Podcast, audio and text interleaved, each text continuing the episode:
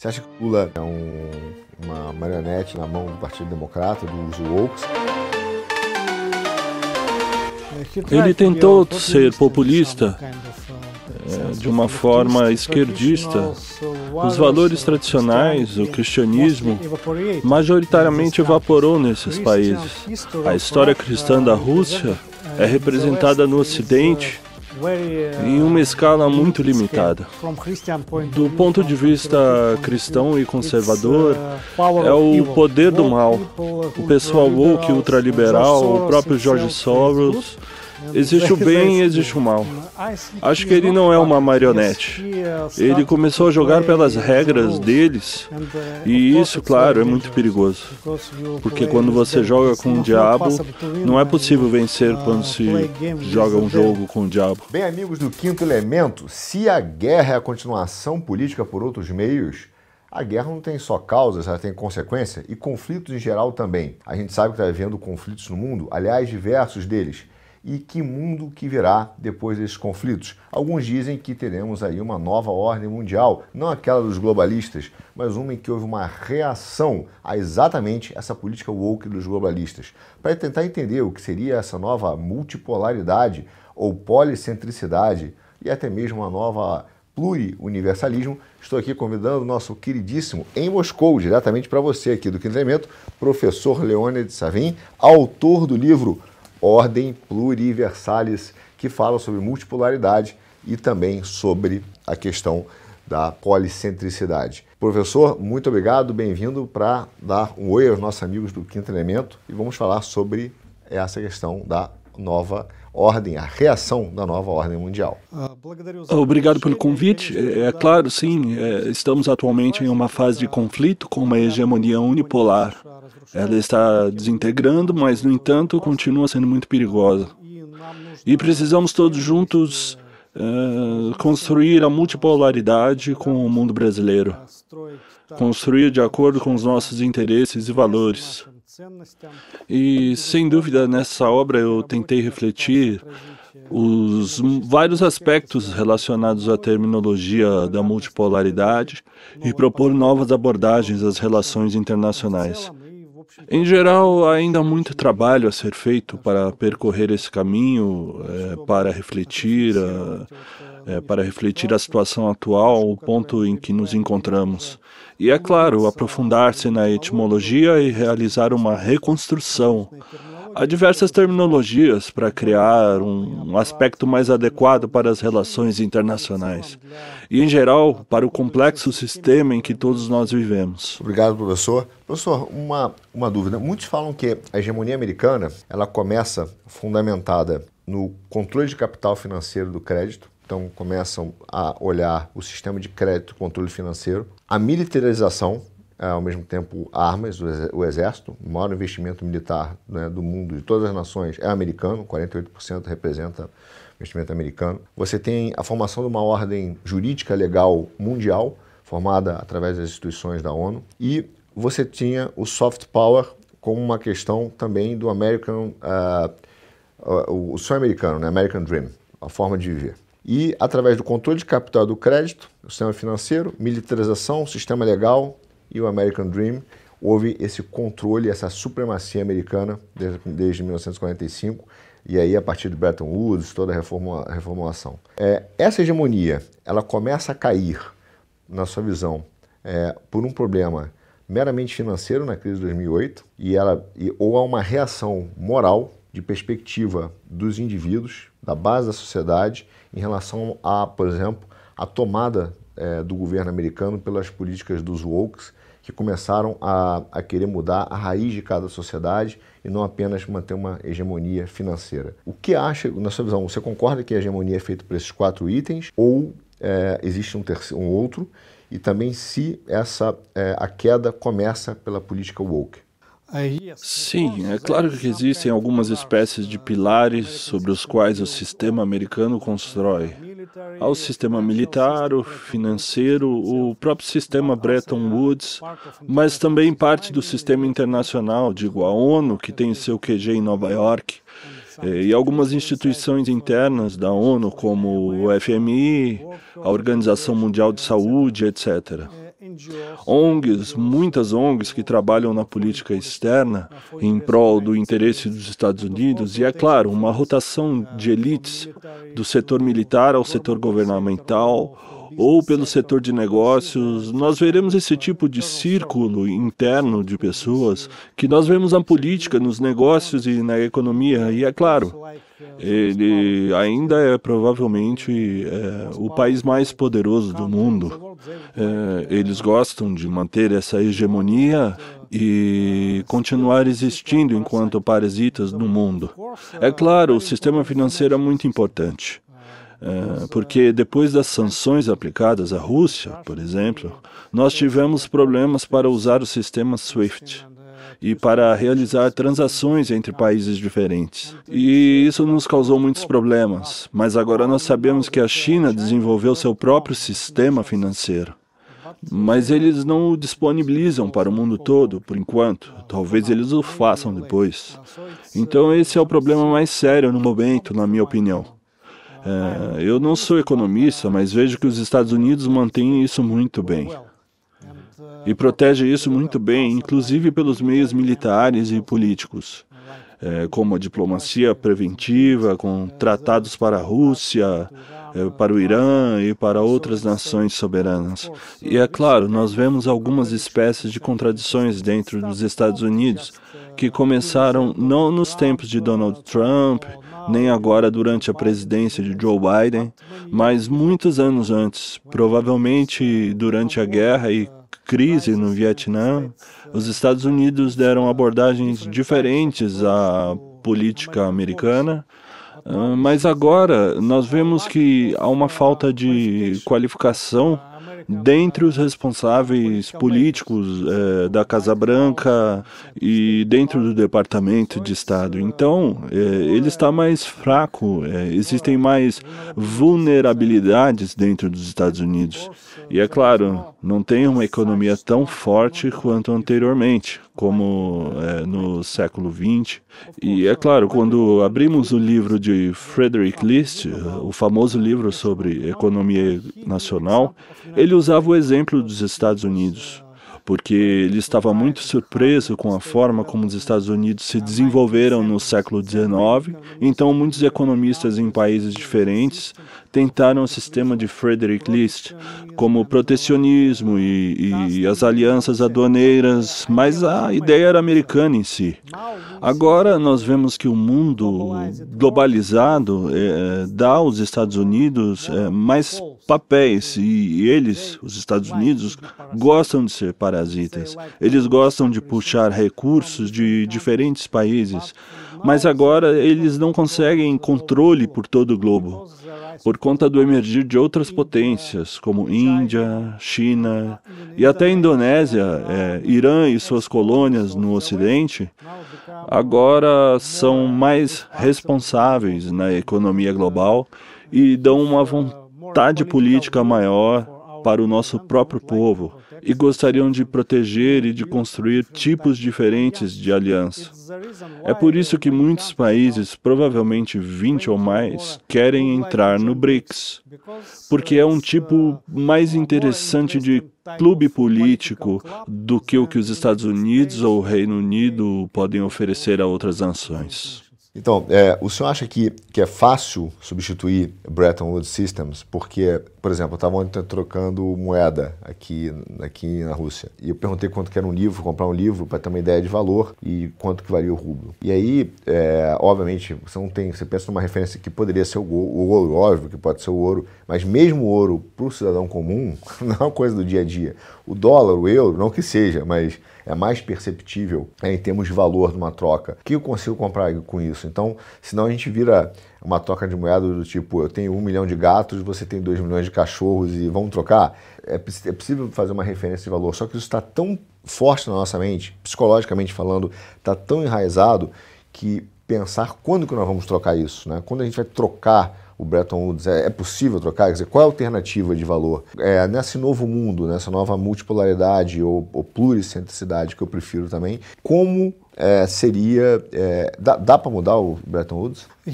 Sim, eu concordo que haja uma espécie de dependência psicológica do sistema Dollar Bretton Woods. porque foi utilizado por mais de 60 anos. Em muitos países, as pessoas só gostam disso.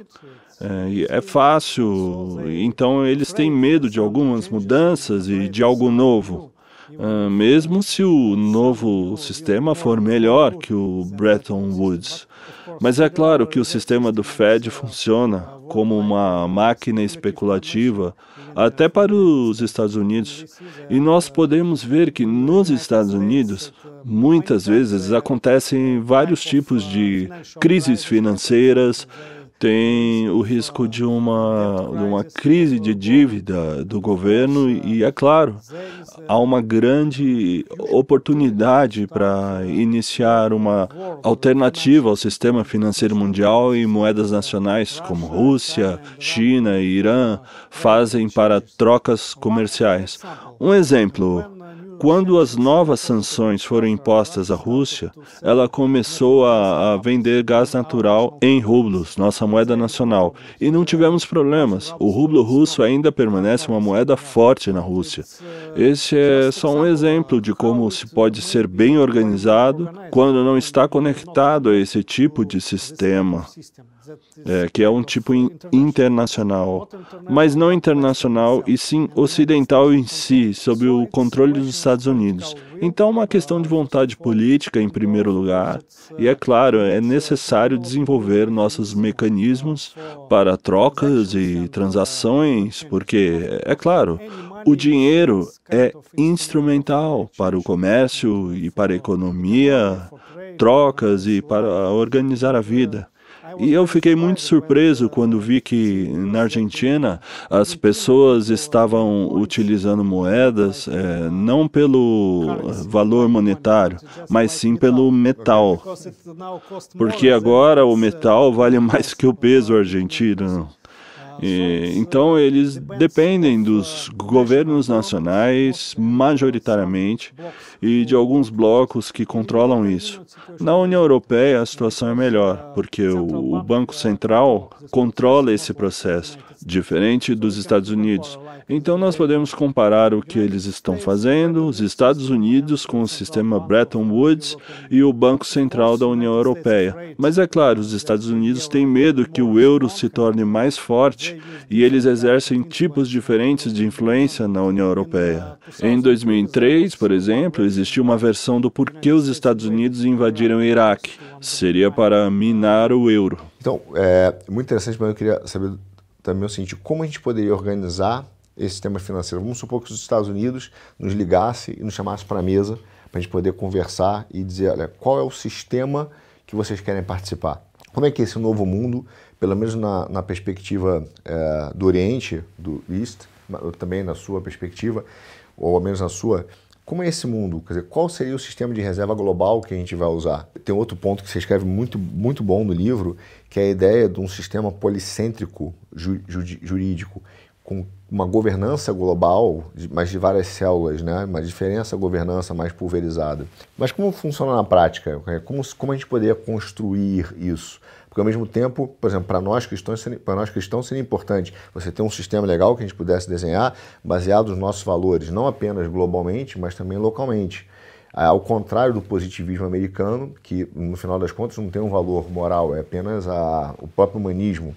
Então ele, ele, ele inventa um valor moral a cada mudança. Então, como, como a gente pode conectar essas coisas e ter um sistema que funcione, que não leve a uma guerra ou não leve a uma discussão ainda maior sobre questões jurídicas e econômicas? Sim, é, essa é uma questão bem interessante e eu acho que será muito difícil implementar esse sistema num contexto ocidental.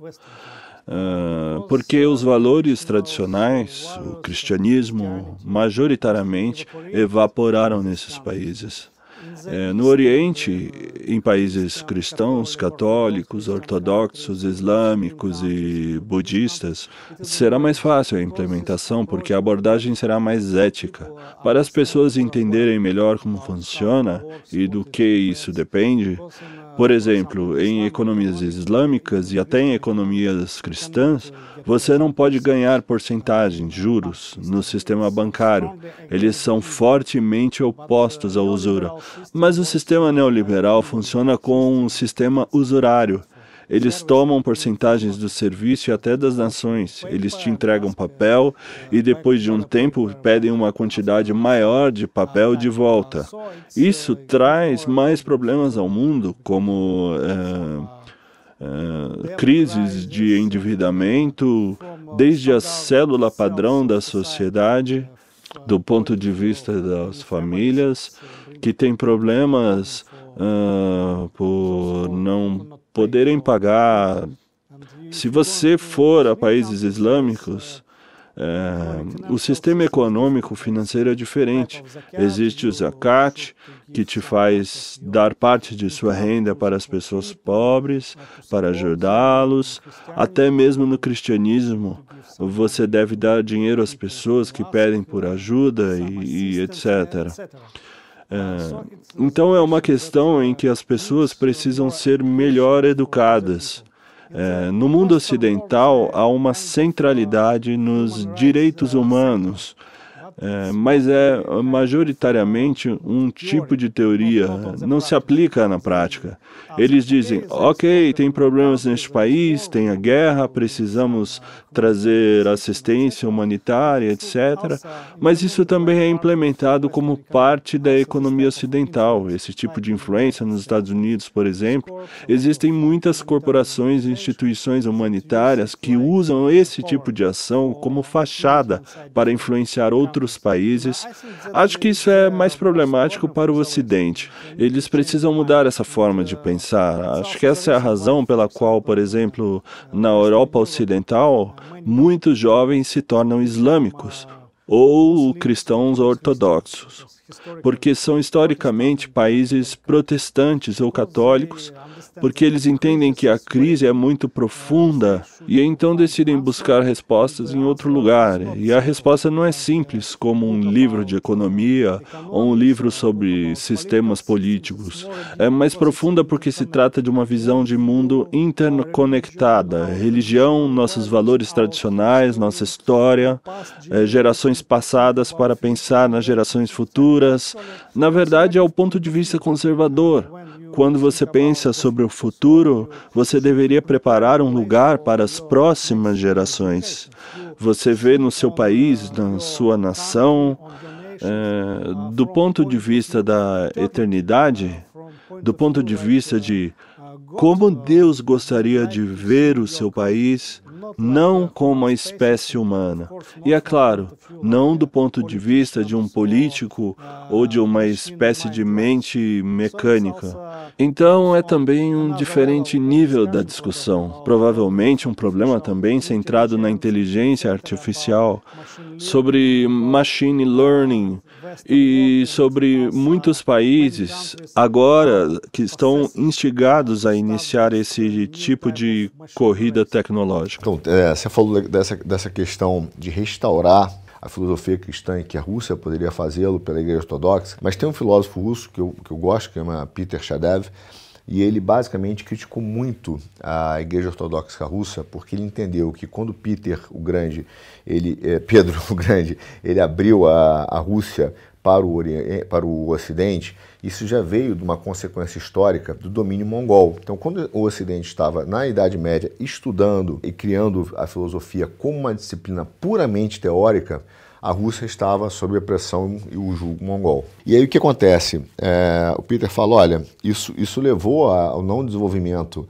de um pensamento filosófico puro na Rússia, mas, é, ao mesmo tempo, levou a uma discussão prática. Quando a Rússia conseguiu lutar e sair do domínio mongol, você tem uma questão que na Rússia já existiam pensadores práticos que estavam preocupados em fazer reformas sociais, enfrentando problemas sociais reais, mas não teóricos. E ele até fala que é por isso que lá na frente, quando a, a, o pensamento do Marx, que entra o romantismo alemão, chega aqui à Rússia, ela está mais preparada para uma filosofia prática do que por uma puramente teórica. Então ele olha isso e fala, olha, por isso que você aceitou Marx mais fácil, por isso que o Marx foi visto como uma filosofia prática, porque já era uma necessidade é, de uma praticidade e não de um desenvolvimento teórico. Só que, ao mesmo tempo, ele vê a possibilidade da Igreja Ortodoxa Russa ser é, um grande potencial, porque ela não cuidou no passado das implicações sociais do cristianismo e se ausentou, ficou presa nos seus rituais. segundo ele. Mas ao mesmo tempo ele pode agora, ela pode agora ajudar a criar essa sociedade. Mas você não acha que é perigoso dizer que a igreja ou a nação vai restaurar esse cristianismo, porque isso não acaba sendo messiânico, não acaba sendo uma postura messiânica, e de certa forma todo o cristianismo ele é universalista. Né? Ele, ele, quer fazer com que a palavra de Deus chegue em todos os cantos. Mas não é perigoso é, a gente apostar numa nação que se acha messiânica para restaurar valores e, e, e, de repente reconstruir onde eles entenderam que, a, que o cristianismo é, foi destruído, porque em algum momento nós vamos ter que sentar à mesa e entender essas diferenças teológicas. E para o Peter Shadev, essas nações são diferentes. Quer dizer, é, você tem uma vocação e um propósito no Brasil, você tem uma vocação e um propósito aqui. Como é que você vai sentar em alinhar, é, respeitando essas autonomias, com diferenças teológicas, onde de repente a gente entende que uma nação ela é messiânica? Não é perigoso isso? É claro a história cristã da Rússia é representada no Ocidente é, em escala muito limitada. Agora, se começarmos no século XVII, nós estudaremos o czarismo, que aconteceu pouco antes de Pedro o Grande subir ao poder. E então, é, aqui, é, depois da morte dos patriarcas, é, ele organizou um, um, conselho e outro promotor, ele, ele era o líder do conselho. Então, as pessoas foram divididas entre novos crentes e velhos crentes. Os velhos crentes mantiveram os direitos, é, valores de outrora até hoje. Antes da grande Revolução Russa de 1917, é, mais ou menos metade da capital do Império Russo pertencia aos velhos crentes. Mas eles não tomavam decisões, eles estavam nas sombras é, apoiavam o Estado e a indústria russa. É, por exemplo, muitos velhos crentes russos foram para as montanhas na Sibéria e começaram a abrir indústrias durante o tempo de Pedro o Grande. Isso nos dá uma perspectiva mais profunda de como valores cristãos é, influenciam a sociedade em si. E é claro, nós devemos nos lembrar de como tivemos várias tentativas de construção de blocos cristãos entre os países. Durante o reinado de Alexander, houve uma união entre diferentes países europeus que tentaram governar a Europa e os negócios. É, mas eles foram separados por conta da influência e, majoritariamente, pelo impacto negativo do Império Britânico nos interesses europeus e etc. E, e até hoje, acho que ainda há oportunidade e ainda existem organizações de pessoas na Rússia e fora que gostariam de se conectar umas às outras, preservar valores cristãos e cooperar, mas o problema é que nossas lideranças lideranças em países europeus, majoritariamente, não são cristãs. Eles são um tipo de elite globalista neoliberal eh, e devem ser controlados por alguns poucos oligarcas como George Soros. É só abrir a lista de membros do Parlamento Europeu para ver que muitas pessoas recebem é, doações, subornos de diferentes tipos de George Soros. Em 2006, eu estava em um evento em Budapeste.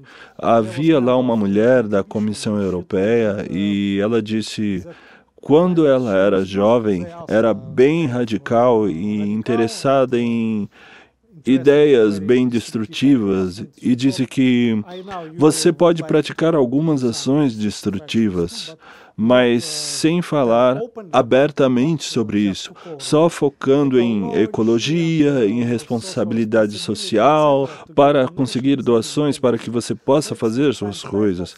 Era uma espécie de centrismo político, de trotskismo. E agora, em vários países da América Latina e da Europa, isso é a norma e é bem ruim. Agora, outro exemplo de mal entendido histórico.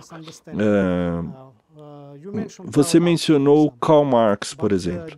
Durante a primeira internacional realizada, havia outra figura da Rússia, Mikhail Bakunin o fundador do anarquismo.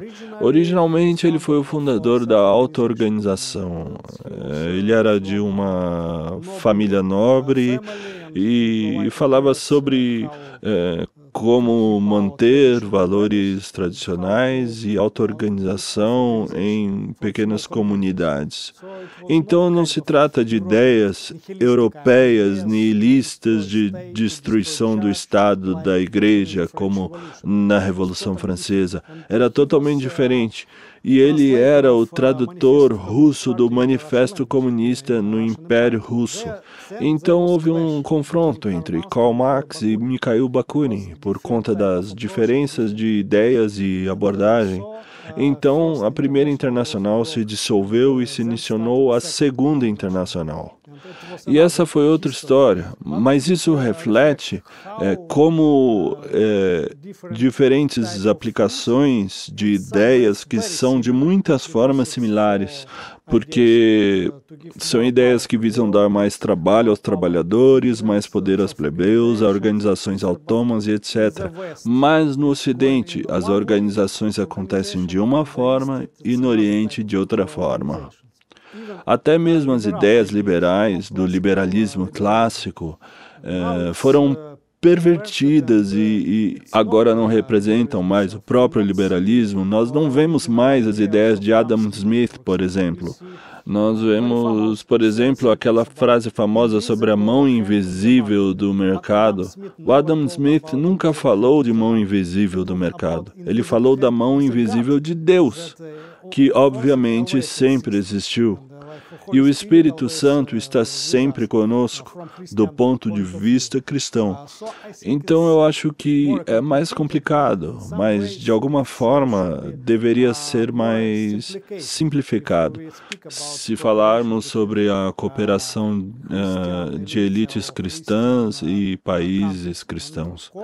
É claro que a Rússia é um é um país cristão, mas nós temos outros tipos de religiosos, como é, budistas, é, seguidores do judaísmo, islâmicos e etc.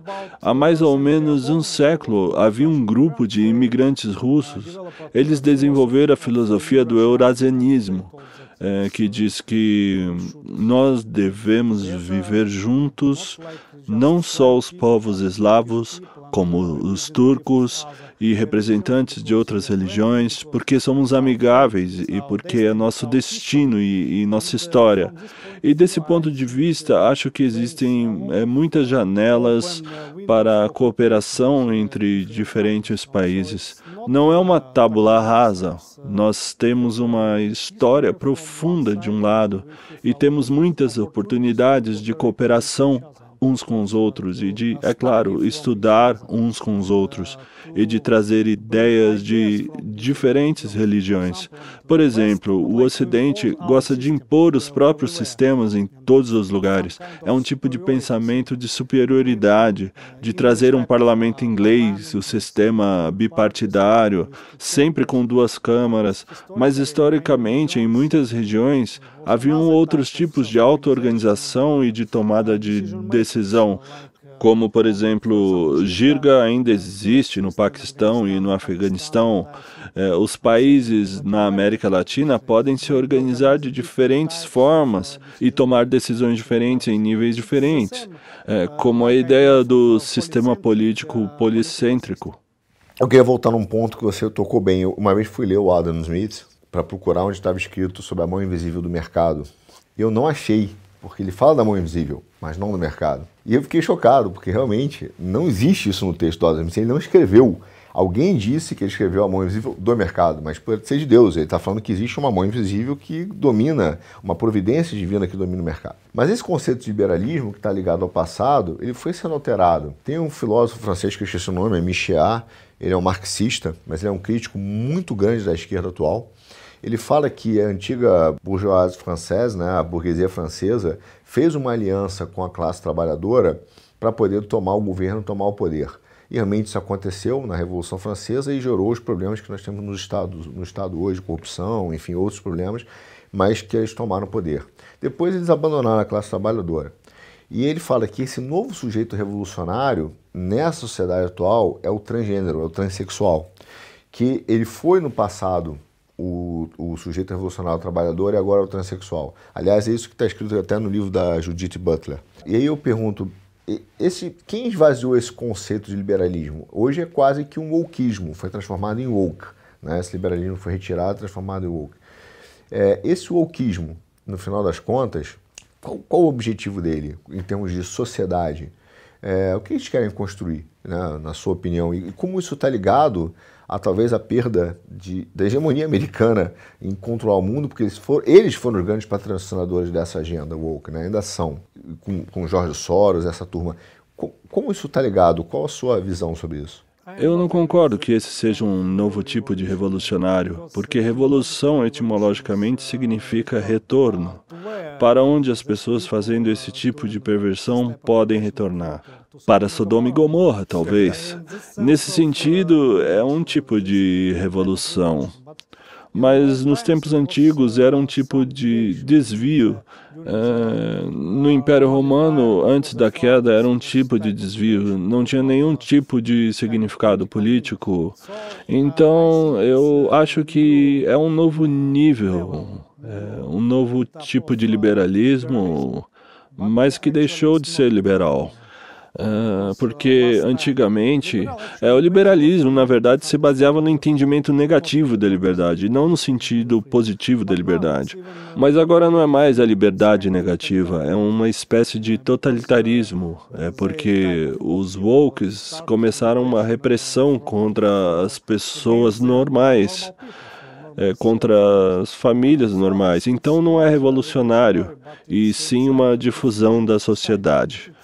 É, é como se fosse um, um, um, câncer no sistema da sociedade, se falarmos do ponto de vista da saúde.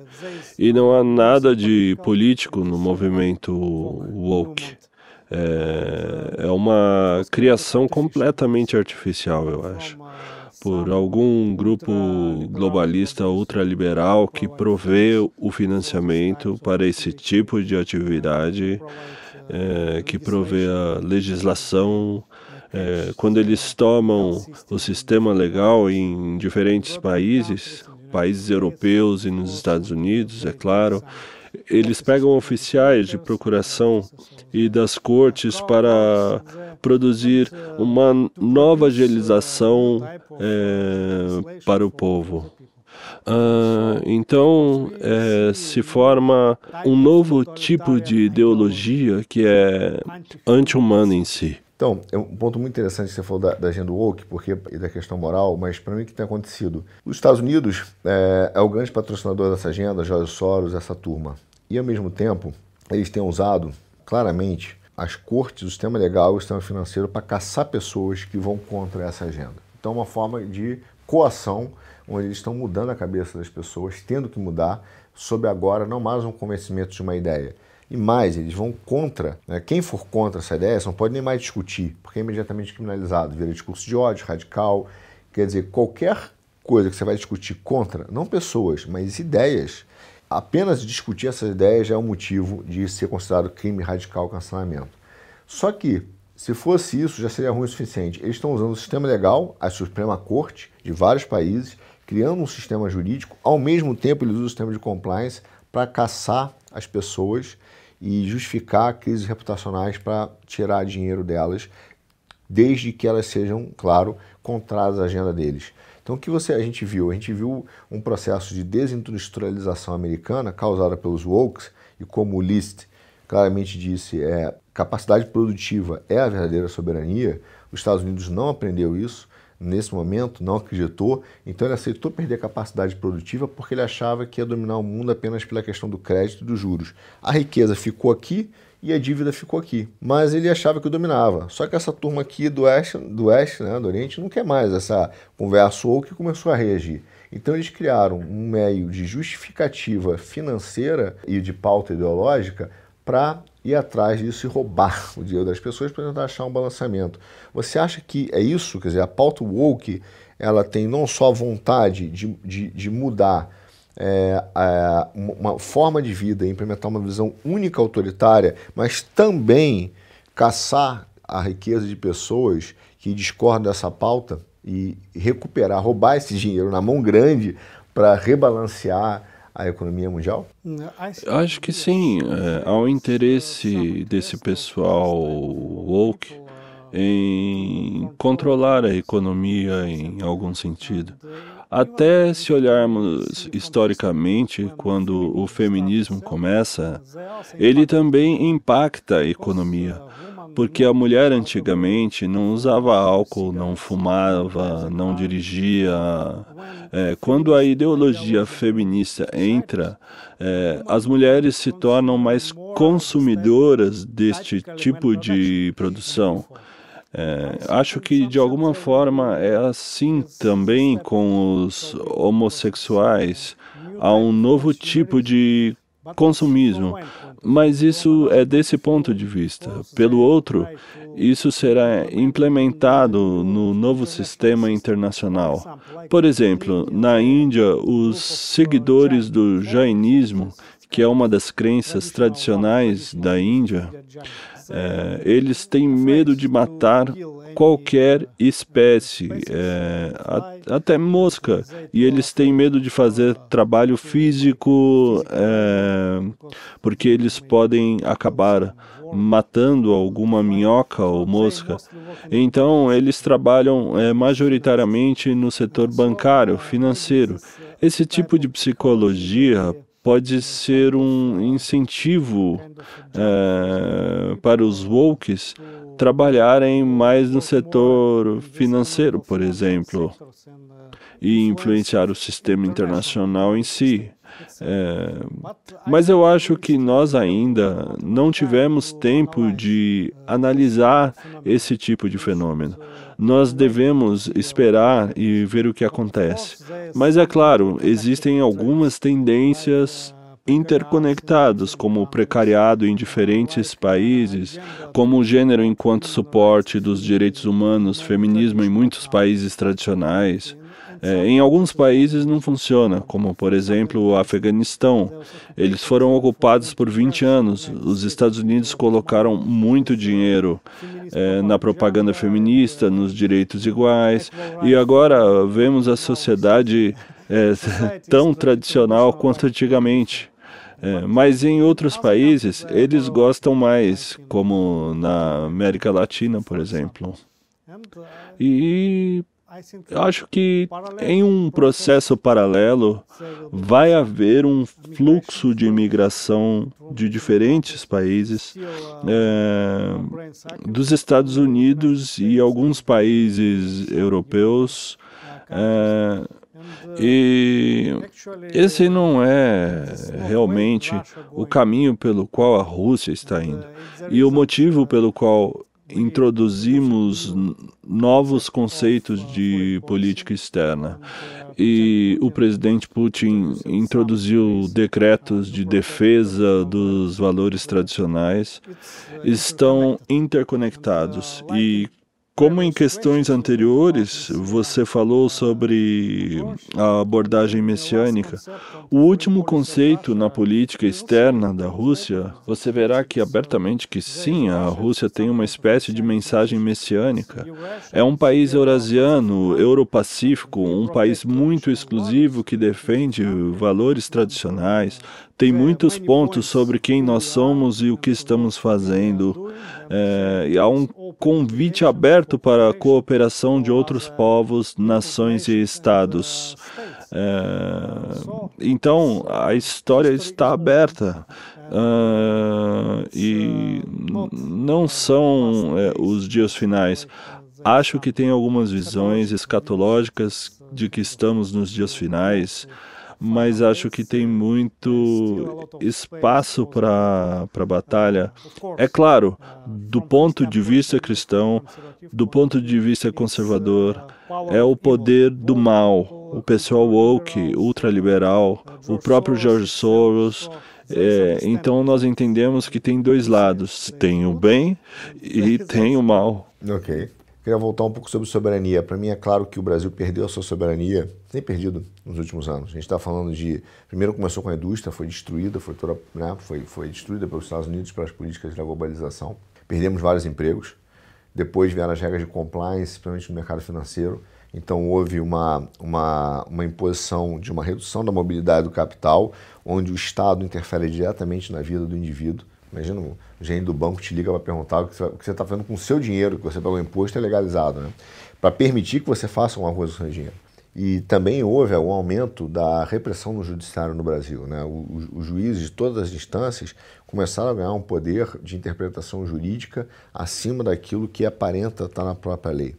Inclusive com o papel do Ministério Público atuando não como defensor da lei, mas como justiceiro universal baseado nos seus princípios que eles decidem internamente. Então, não, não respeitam seu papel constitucional. E a gente vê essa pressão aumentando, que leva a crer, sim, que o Brasil tem um nível é, maior de autoritarismo. Não é uma república totalitária, mas é uma está caminhando para isso um nível de autoritarismo judiciário, onde os juízes fazem absolutamente o que quer é, e, e, e, e, destrói a vida de um indivíduo. Ao mesmo tempo, agora a gente vê a pauta ambiental, a agenda ESG, que no final ela é bonitinha, fofa, vamos salvar o mundo, mas ela representa um aumento de controle de custos do pequeno empresário, né? Não só aumento de controle, ele tem que gastar mais dinheiro. Então, as empresas vão fechar, o que a gente está vendo é uma redução da capacidade econômica do Brasil para salvar o mundo e a redução da liberdade das pessoas também. Então, como é que o Brasil pode se posicionar para recuperar a sua soberania nessa, nesse mundo policêntrico? É, óbvio, com a Rússia, com a China, com a, a, é, a África, com a Índia, mas também não dá para virar as costas para os Estados Unidos, né? Não dá para dizer eu vou eu vou para esse lado porque nós estamos nesse lado, nós estamos no lado ocidental, né? Então a gente tem uma influência geográfica direta dos Estados Unidos e econômica também. Ninguém está dizendo que é para romper com os Estados Unidos, até porque é, o Brasil quer ter a sua soberania, né? Então não adianta sair de um domínio para o outro. Então a gente quer ter a soberania brasileira, né? O país ser uma civilização potencial. Como o Brasil deveria se posicionar? Como o senhor vê isso? Brasil, Brasil para a Rússia é um país único. Nós temos um longo histórico de relações.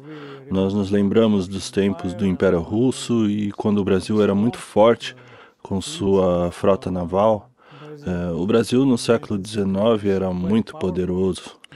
E nós vemos que no caso da influência dos países é, ocidentais, eles tentaram reduzir a, a, influência do Brasil a nível global. Por causa da doutrina Monroe, é claro, os Estados Unidos enxergam o Brasil e outros países latino-americanos como quintais e tentam influenciá-los e não desenvolver o setor industrial e outros tipos de produção no seu país. Mas agora o Brasil é membro dos BRICS e há ali uma espécie de integração. A Rússia não é mais membro do Clube Ocidental e provavelmente nunca voltará ao G7. É, esse sistema de, das potências hipócritas ocidentais é, então, nós podemos cooperar mais em diferentes esferas. É claro, tem muitos problemas é, com a administração do Lula. Eles são muito próximos do Partido Democrata dos Estados Unidos. Antes, durante a maré da esquerda nos países americanos, há 20 anos atrás, a, a coisa era diferente outro preço no sistema de petróleo, outras oportunidades de desenvolvimento. Mas agora nós podemos cooperar em outros setores, como com a China, com o Irã e outros países. É, então, nós vemos o Brasil como um agente na formação de um novo polo de países latino-americanos, como o bloco CELAC, o Mercosul, é, provavelmente haverá oportunidades para iniciar novas cooperações com empresas brasileiras. E é claro, elas ainda são influenciadas por negócios e pela economia americana. E isso é o motivo para as empresas russas trabalharem mais no Brasil. Não grandes empresas e estatais, mas pequenas e médias empresas. E eu acho que será uma espécie de diplomacia de duas vias e uma ótima cooperação entre os nossos países. É claro que existem alguns problemas logísticos agora, por conta das sanções, mas no futuro acho que vai haver mais perspectiva para a cooperação.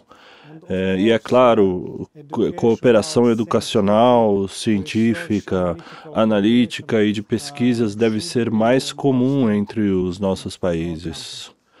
Porque nós temos algumas instituições que cooperam a nível estatal mas o pessoal não é muito grande, é, porque há muitas pesquisas dentre os nossos países e eu acho que nós deveríamos nos organizar a nível de think tanks com pessoas altamente motivadas dos dois lados, tanto do Brasil como da Rússia. Você comentou que o Lula está de mão dada com o Partido Democrata, é, não nesses termos, mas a ideia está de mão dada com o Partido Democrata nos Estados Unidos. Você acha que o Lula é um, uma marionete na mão do Partido Democrata, dos woke, ou, ou não? Ele está fazendo isso porque assim, ele está tentando ter uma estratégia global. Para mim, é claro que ele, você vê, ele tentou chegar na Rússia, falou fazer as pazes aqui com a Rússia, ao mesmo tempo é, fez um aceno para a China dizendo que tinha que fazer a desdolarização da economia. Os Estados Unidos chamou a atenção dele, ele falou, opa, não é bem assim, e foi lá falar com Biden. No final das contas, ele está ele, ele tá claramente numa política muito mais voltada para os Estados Unidos woke do que construindo de verdade uma, uma ponte concreta é, de negócios para o, o, para o, Oriente. E aí a pergunta é, você acha que ele, que ele esse puppet, que realmente ele está sendo manipulado, ele está lá só para atender os interesses dos wokes, ou ele apenas está perdido na sua liderança econômica? Eu acho que ele não é uma marionete. Acho que ele começou a jogar pelas regras dos globalistas. E é claro que é muito perigoso, porque você está mexendo com o diabo. E não é possível vencer quando se brinca com o diabo. Ele tentou ser populista é, do ponto de vista esquerdista, é, mas isso é problemático para o Brasil e para o próprio Lula no futuro, porque deveria haver uma política muito estrita no momento e muito compreensível pelas pessoas na política externa e na política doméstica. E temos muitas tensões, muitos mal-entendidos, muita bagunça no Brasil. É, por exemplo, se nós falarmos da política ambiental e da Amazônia, há tentativas de influenciar por parte dos Estados Unidos, do Reino Unido, da França no setor amazônico, tentativa de impor suas próprias políticas e controlar certos setores. Provavelmente o setor industrial do Brasil, provavelmente a influência nos tomadores de decisão. Deveria haver uma abordagem de maior soberania. Isso é um problema para a atual administração Lula. Então, queria muito agradecer, professor, a, a conversa. É, a, gente, a gente, obviamente, sai com muitas ideias, mas tem muito que se pensar ainda. A gente está tá, tá em frente de um desafio grande. Eu não tenho dúvida que a gente vê uma oportunidade é, de mudança, mas são desafios. Agora, imagina pra gente, né, que é, não, não só pra gente, mas pro cara que é classe média, uma pessoa que está na sua vida normal, e como diz o Chesterton, nada melhor do que ter uma, ser um homem normal, com uma família normal, com uma, uma vida normal, você cuida da sua família, cuida dos seus negócios, alimenta seus filhos, cuida da sua mulher, e você é feliz com isso. Mas ao mesmo tempo ele vê tudo isso aqui, essa confusão, ele fala, e para mim, né, o que eu tenho que me preocupar, qual a esperança que eu tenho que ter? Então, se eu pudesse dividir essas palavras sobre a, a, a, a policentricidade, é, não para os especialistas, para os acadêmicos, mas para esse cara que está ali do outro lado da câmera dizendo, e agora? Em minha vida? É, seria ótimo e muito obrigado pelo seu tempo e vamos tentar entender ainda bastante o que vai acontecer com esse mundo que está vindo e que perdeu uma hegemonia e que está num conflito entre o woke e o indivíduo. Né? a liberdade do indivíduo e, o, e, o, a, e o, a visão do, do wokeismo. Ah, é, obrigado. Uh, quando eu era jovem, a União Soviética quebrou. É, foi uma espécie de tragédia para a maior parte das pessoas. Mas quando você é jovem, você não liga para isso. Você só desempenha suas atividades, é, seus negócios. Mas eu, como muitos jovens, tinha muitas esperanças e ideias. E eu comecei a estudar e a ver o que acontece nas histórias das relações internacionais, na geopolítica. É, eu estava no Oriente na época, mas comecei a pesquisar para entender de onde tinha vindo aquele mundo. Era parte dos meus estudos pessoais sobre é, diferentes tipos de religiões. E então, é claro, eu, eu escolhi o meu caminho, é, provavelmente porque eu sou russo, o cristianismo ortodoxo foi a opção correta para mim.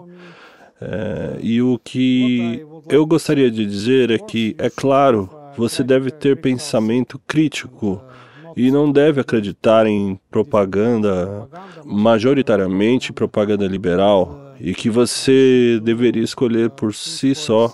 Existem muitas teorias econômicas e políticas.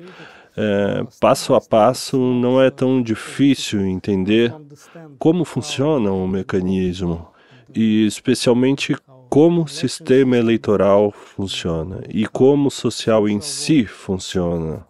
E é claro que existem diferenças entre a Rússia e o Brasil, mas acho que tem muito em comum entre os nossos povos e eu gostaria de pedir a Deus para que vocês amem suas famílias e para que vocês mantenham a solidariedade forte, porque vocês têm que lembrar que nas ideias liberais o indivíduo é um só. E é uma espécie de ideia de homini lupus, em que haverá uma guerra eterna entre indivíduos. É uma ideia liberal do Reino Unido que se espalhou pelo resto do globo. E a ideia conservadora é diferente. Sociedade forte, solidariedade, um ajudando o outro. E é claro que nós devemos utilizar a globalização, as oportunidades. É, são mais janelas de cooperação entre as pessoas, com os mesmos grupos societais em outros países e eu acho que vai ser muito útil do ponto de vista jurídico ou prático, mesmo para as pessoas comuns. Okay. Thank you so much. Thank you for interview. It was great. And keep in touch. Thank you. Pessoal do Quinto, muito obrigado por você que nos assistiu até agora. Esse é o nosso especial sobre multipolaridade, hegemonia, policentricidade. O que, que vai rolar no mundo? Mas o especial do Quinto, não deixa de curtir, compartilhar, coraçãozinho e manda para todo mundo para entender o que está acontecendo e como é que isso vai chegar, ou já chegou na nossa porta. Até a próxima e vamos nessa!